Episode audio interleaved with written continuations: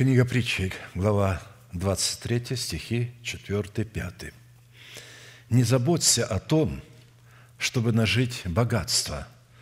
Оставь такие мысли твои. Устремишь глаза твои на него, и его уже нет, потому что оно сделает себе крылья, и как орел улетит к небу». Разумеется, мы читаем всегда перевод, а, и этот перевод не всегда имеет точный смысл. Более точный смысл этой притчи означает «не доводи себя до утомления и изнеможения, чтобы нажить богатство. Измени образ своего мышления.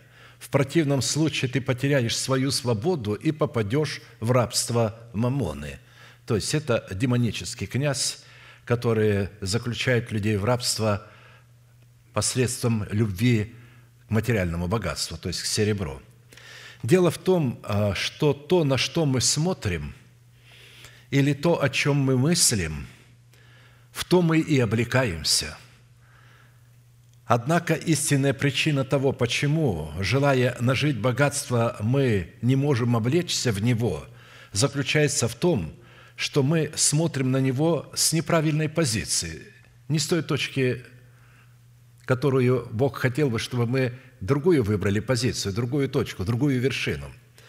В силу чего богатство, призванное быть нашим рабом, нашим слугой, трансформируется в нашего Господина и обращает нас в своих рабов. Бог хотел, чтобы богатство было слугою человека – чтобы изобилие являлось его рабом, его слугой. Не он был рабом материальных благ, а материальные блага были его слугою и его рабом. На самом деле свободу, которую мы думаем обрести в богатстве, она не находится там, она находится во Христе. И если нам удастся поместить себя во Христа, а Христу, в свою очередь, позволить поселиться в нашем сердце – богатство сделается нашим рабом. И не мы будем служить ему, а оно будет служить нам. Как поселить в себе Христа? Обычно люди полагают, я принял Иисуса Христа моим личным Спасителем, и теперь Христос живет во мне. Нет, Писание говорит, Христос только тогда поселяется в сердце человека, когда мы в смерти Господа Иисуса Христа законом умираем для закона – Апостол Павел говорит, я сораспялся Христу, и уже не я живу, но живет во мне Христос.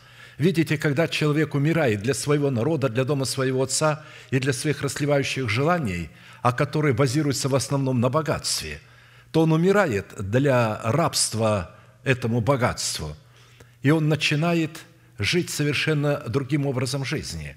Христос поселяется только тогда в нем – мы с вами говорили, когда человек рождается от семени слова истины, Христос не живет в нем.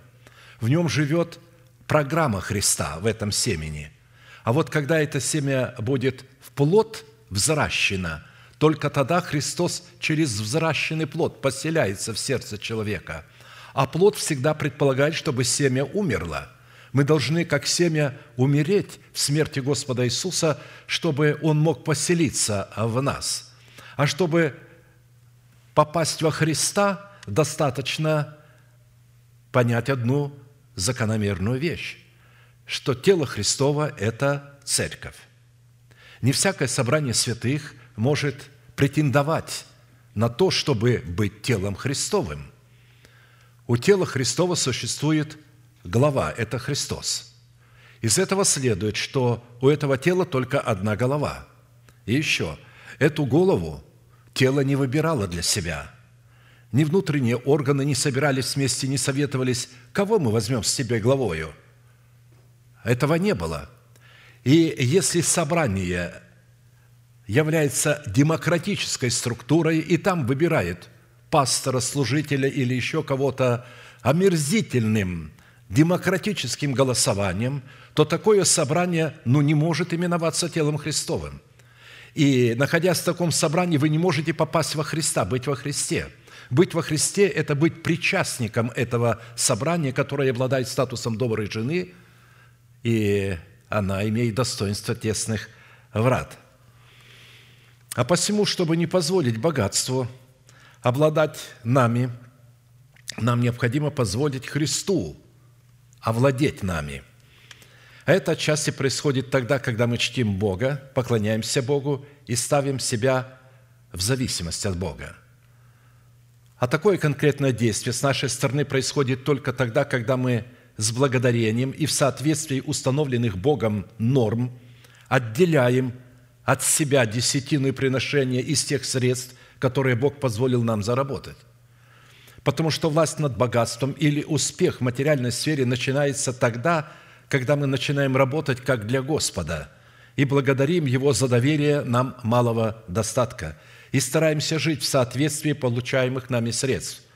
И тогда верность малым дает Богу основание доверить нам многое. Бог хочет доверить нам все богатство, которое существует сегодня на земле, много доверить.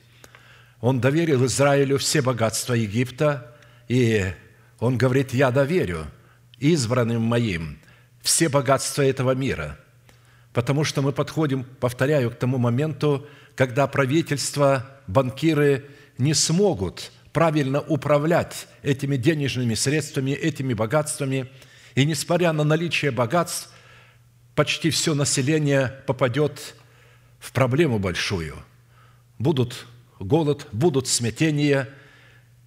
Есть пища, но ее невозможно доставить, что мы видим а, в наличии на этой процветающей стране, Соединенных Штатах, когда во главе транспортной а, системы поставлен э, гомосексуалист, у которого э, отпуск начался, э, то есть по беременности якобы, потому что они ребенка усыновили – и в это время тысячи контейнеров, судов скопилось, и их не могут разгрузить, потому что коллапс произошел. Это не потому, что не хватает, это потому, что мозгов не хватает. Что для того, чтобы ставить людей управлять, нужно, чтобы он не был гомосексуалистом. У гомосексуалиста и у лесбиянки не существует родины. Не существует. У них дискредитирована все. Пол человека дискредитирован, вера в Бога дискредитирована, а также сама Родина, основание, гражданство. Все, что они хотят, они хотят своих плотских наслаждений. Но это просто прообраз. А, допустим, христиане также начинают, думая, что все в деньгах будет зависеть. Они ничем не отличаются от этих гомосексуалистов и лесбиянок. Еще хуже. Это идол в сердце – он поселяется в сердце человека, и человек его, этого идола, возводит в духовность, что он духовный, потому что он теперь обладает властью над деньгами и избавлен от духа нищеты, потому что он получает достаточную сумму. Описание говорит, имея достаток, достаток в довольстве, в пище и одежде, будем довольны. Будем довольны этим. Время приходит, был рабом Израиль, и в один день он стал господином Египта. В один день. В этот один день Бог исцелил их всех в течение одной ночи. Там было очень много коллег, потому что их били, заставляли работать, носить тяжести, строить эти пирамиды, эти города египетские. И вдруг в один день произошло чудо. Люди, оказавшиеся без руки, без ноги, без уха, без носа, обрели свой орган – Люди, которые болели внутренними болезнями, болезни прекратились. Они были очень бедными, но вдруг они обогатились. Все богатство Египта было отдано им. Самые лучшие одежды, золото и серебро было им отдано. И они вышли с радостью. И не было в коленах их болящего. Они вышли с большим богатством. Бог покажет этому миру, кто такая его церковь Мир сегодня ее не знает. Очень сложно рассмотреть церковь, когда в церкви идет повальный грех, узаконенный грех. Когда там демократическая структура, которая ничем не отличается от структуры демократической в политических эшелонах власти. Ну, ничем не отличается, даже хуже. Если там еще что-то можно предпринять, потому что там все-таки существуют профессионалы – то здесь абсолютно это не профессионалы. – это не профессионалы, потому что выбирают-то человека не умного и не человека, на котором почивает помазание, а человека толерантного, который будет толерантно к ним относиться и который будет водиться ими, человека, которого они могут пасти, человека, которому они могут любое время сказать, так, сейчас, братская, приходи на братское, у нас к тебе есть вопрос. Братья возмущены, что ты сегодня сказал? Ты должен покаяться – и он кается перед братским советом за то, что он высказал мысль, которую считал правильной. Но, чтобы этого не было, каким образом еще отличается Церковь Божия, где существует Бог? Она отличается тем, что там чтят Бога. Если там и приносят какие-то жертвы, то они не чтят этим Бога – они не понимают, как почтить Бога десятиной и приношением. Да и вообще они говорят, зачем десятина? Надо больше отдавать, и все. Как негодяй, который у нас был, учил людей девять частей отдавать, а десятую часть оставлять себе. А ты что, Бог, что себе десятую часть берешь, а девять частей? Ты что, Бог? Вы понимаете, Он себя делал Богом. И те а, а, безбашенные головы, которые пошли за Ним, даже не понимали, что они пошли за Антихристом.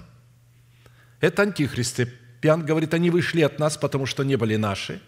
Много появилось антихристов, они вышли от нас. Если были бы наши, не ушли бы. Поэтому почитать Бога десятинами и приношениями с тем – чтобы поклоняться Богу, чтить Бога и искать Его лица. Вот в чем состоит суть э, этой заповеди. Не в том, чтобы вот я сейчас дам Богу, а Он мне даст, и я стану богатым. Чем больше я дам, тем больше я получу. Да, действительно, существует такое, такой принцип. Чем больше человек отдает, тем больше он в свое время получит, не сразу – в свое время. И не обязательно в материальном эквиваленте он это получит. Он может получить это в духовном эквиваленте. Бог приблизит его к себе, Бог раскроет его сердце, Бог даст ему стать на обетование Божие и даст ему видеть то, чего не видят другие. Поэтому мы сейчас будем чтить Господа десятинами и приношениями. Встанем, пожалуйста, будем петь песню после заката «Славное утро», когда Спаситель примет меня. Обычно всякий раз, когда мы чтим Бога десятинами и приношениями, мы в это время поклоняемся Богу. Мы признаем над собой Его власть. Мы выражаем к Нему свою любовь. Это очень важный фактор. И именно тогда Бог открывает отверстие небесное. Он говорит, вы принесите в дом хранилище десятины и приношения, чтобы в доме моем была пища, а я тогда открою для вас отверстия небесные. Вот почему мы это служение проводим именно в начале служения, прежде чем будет проповедь, чтобы Бог в этой проповеди дал нам пищу. Почему люди не получают пищи? Потому что они не чтят Бога десятинами и приношениями. Итак, после заката славное утро –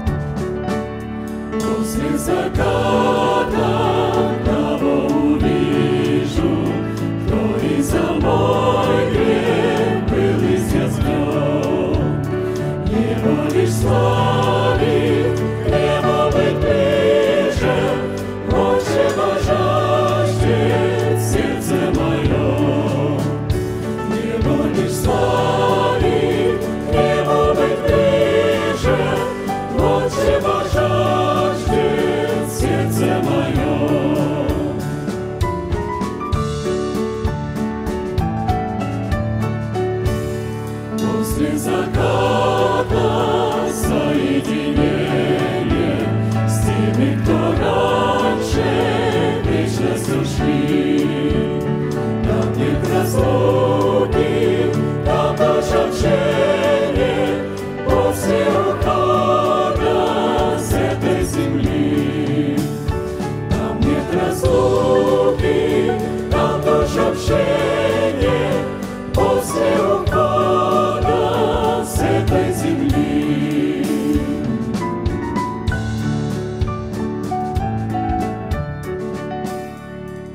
Итак, я напомню, что всякий раз, когда Израиль чтил Бога десятинами и приношениями, то ли в скине Моисеевой, то ли в храме Соломоновом, он обязан был по предписанию Моисея, которое тот получил по откровению от Господа, возлагать свои руки на свои приношения и исповедать одно чудное исповедание, которому они были верны тысячелетиями.